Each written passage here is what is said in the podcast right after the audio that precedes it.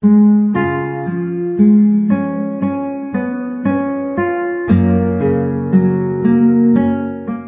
书相伴，终身成长。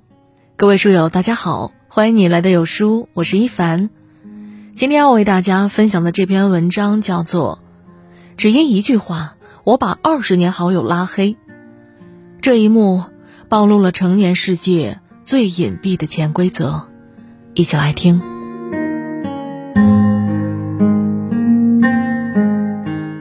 表姐橘子怀孕五个月后，意外流产了。详细经过不得而知，朋友圈里只留下这样一句话：“孩子，谢谢你曾经来过。”隔着手机屏幕，所有人都能感受到他的痛苦与绝望。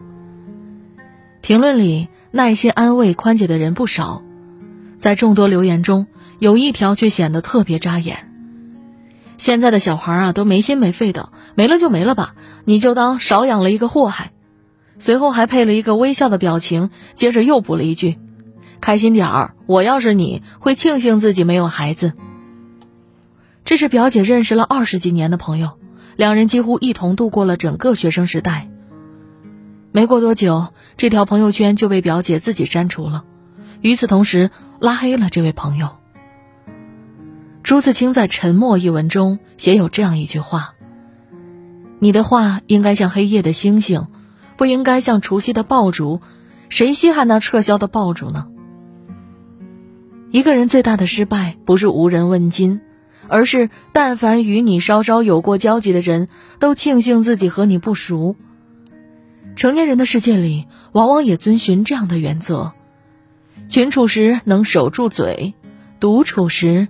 能守住心，言语得体不仅是一种智慧，更是修养。看透不说透，看穿不揭穿。喜剧《宋飞正传》中有一个角色呢，叫乔治。某天，乔治决定去社区养老院做一名志愿者。他帮助的老人已经八十六岁，老伴儿去世多年，一个人生活在养老院，老人的日子却过得并不可怜。乔治发现老人每一天都非常快乐，这让乔治很难理解。他不明白为什么老人能将日子过得这么高兴呢？于是他开始不停追问：“你害怕吗？你知道自己活不了几年了吧？你离死亡这么近，怎么可能不害怕呢？你一定心里很痛苦吧？”沉默许久之后，老人忍无可忍地说了个字：“滚。”作家海明威有一句名言。人用两年的时间学会说话，却要用一辈子学会闭嘴。静坐常思己过，闲谈莫论人非。正如《警世恒言》中讲到：“事不关己休多管，话不投机莫多言。”识趣是人际交往的安全阀，绝大多数人际关系的崩塌，罪魁祸首就是不识趣。在知乎上，有网友进一步解释道：“识趣的人既不会为难自己，也不会为难别人。他知道自己的身份，也知道自己在对方心目中的分量，并以此来决定自己说什么、做什么。”贾平凹曾讲过一个大家都颇为熟悉的小故事：他的一个朋友有口吃，说话很慢。一次外出，朋友在路上遇到了一个同样有口吃的人，向他问路。他并没有回答对方的话，只是沉默的微笑着。事后，贾平凹问朋友：“为什么明明知道却不回答？”朋友说：“他有口吃，我也有。如果我回答，他会以为我在模仿他，戏弄他。”蔡康永的说话之道里有这样一句话：“你说什么样的话，你就是什么样的人。”沉默是一种处世哲学，用得好时。又是一种艺术。生而为人，会说话是本事，懂闭嘴则是修行。做人见外点好。网友叶子曾在微博上讲述过这样一段经历：自从拿了一个国家级的演讲比赛冠军之后，他就成了真正的大忙人。无论是亲戚还是同事、同学或者朋友。但凡认识他，谁需要写个演讲稿或是 PPT，一定第一个找他帮忙。有人找他帮忙指导一下演讲时的表情，有人找他请教如何控制节奏，更有人夸张的找他帮忙得个奖，附带的说辞一般是：“你那么厉害，是高手，演讲稿你把把关，我才放心。对你来说，这是两下就搞定的事儿。”叶子常要反问一句：“我不是已经帮你做过一次了吗？你按照上次的方法照做一次就可以了。”结果对方直接说：“我不会啊，拜托拜托。”忍无可忍的叶子一气之下发了一个朋友圈：“我不知道什么是演讲，一概不知。”这个社会需要互相帮忙，但也确实没有那么多的举手之劳。毕竟大家赚钱都辛苦，谁的时间都宝贵。如果对方没有爽快的答应你的请求，其实这就约等于已经委婉的拒绝了你。有教养的人应该懂得点到为止。曾在一档综艺节目中看过这样一个话题：应不应该交门当户对的朋友？其中一位嘉宾说了一段话，得到了许多人的认同。朋友不一定门当户对，从未想过有个穷朋友我去救济他，也从未想过有个富朋友我要找他借钱。只是希望在交朋友的原则上不要有太多限制，只是希望我们有统一的理想和价值观，能聊到一起，给彼此一个最舒服的聊天状态。是的，所谓舒服，其实就是让人觉得被尊重。因此，你不会在别人吃饭的时候聊起血腥的恐怖电影，也不会在别人畅谈美好未来的时候讲一些未经证实的负面新闻。更不会在别人甜蜜婚恋的过程中频繁谈及所谓的单身主义。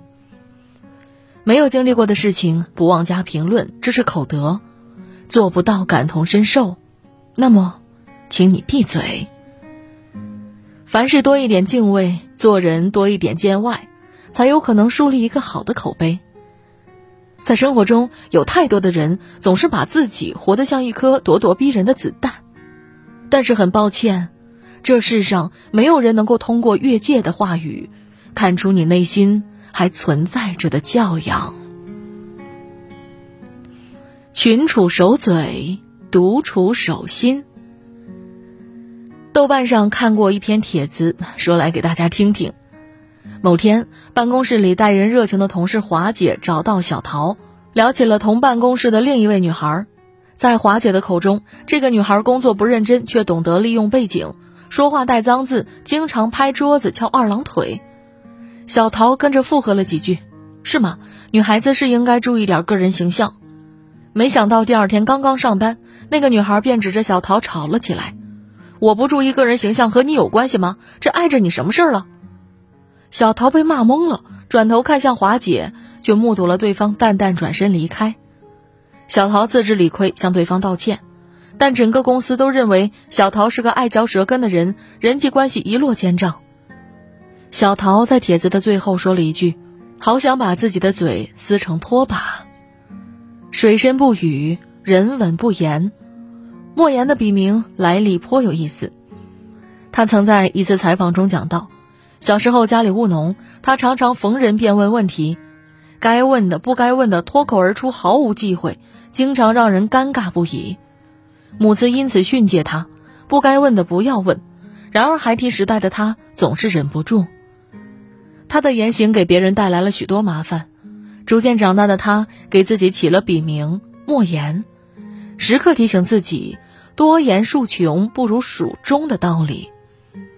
非常喜欢周国平先生说过的一句话：“我天性不善交际，在多数场合，我不是觉得对方乏味，就是害怕对方觉得我乏味。”可是，我既不愿意忍受对方的乏味，也不愿意费劲儿使自己显得有趣儿，那都太累了。我独处时最轻松，因为我不觉得自己乏味，即使乏味，我也自己承受，不累及他人，无需感到不安。诚如《格言联璧》中所道：“修己以清身为要，谢事以慎言为先。”群处时能守住嘴。独处时能守住心，想来这便是活得最明白的状态吧。教养是什么？有个小故事便是最好的答案。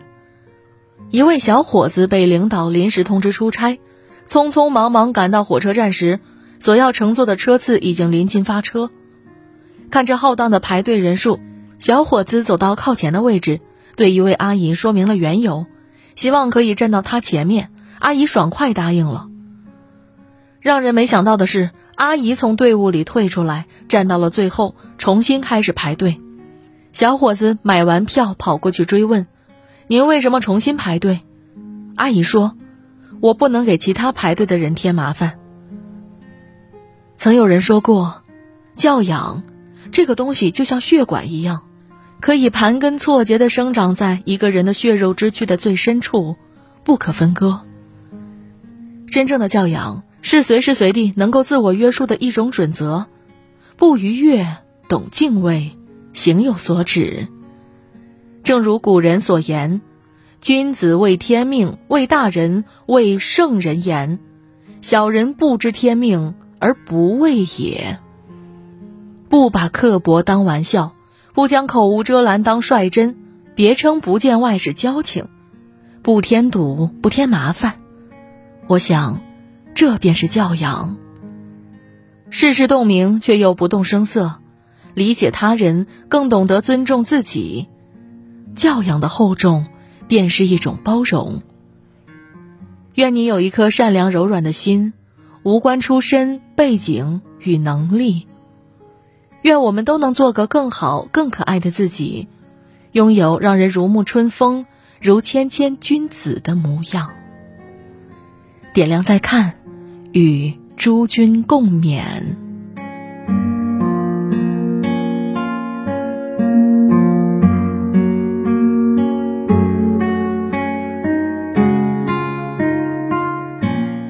早起的人更懂得活在当下的快乐，更懂得平凡生活的美好。点击文末视频，愿你的余生每天都能早起。记得关注点赞呀！好啦。今天的文章为大家分享到这里。如果你喜欢这篇文章，走之前要记得点亮右下角的再看标记，和有书君留言互动哦。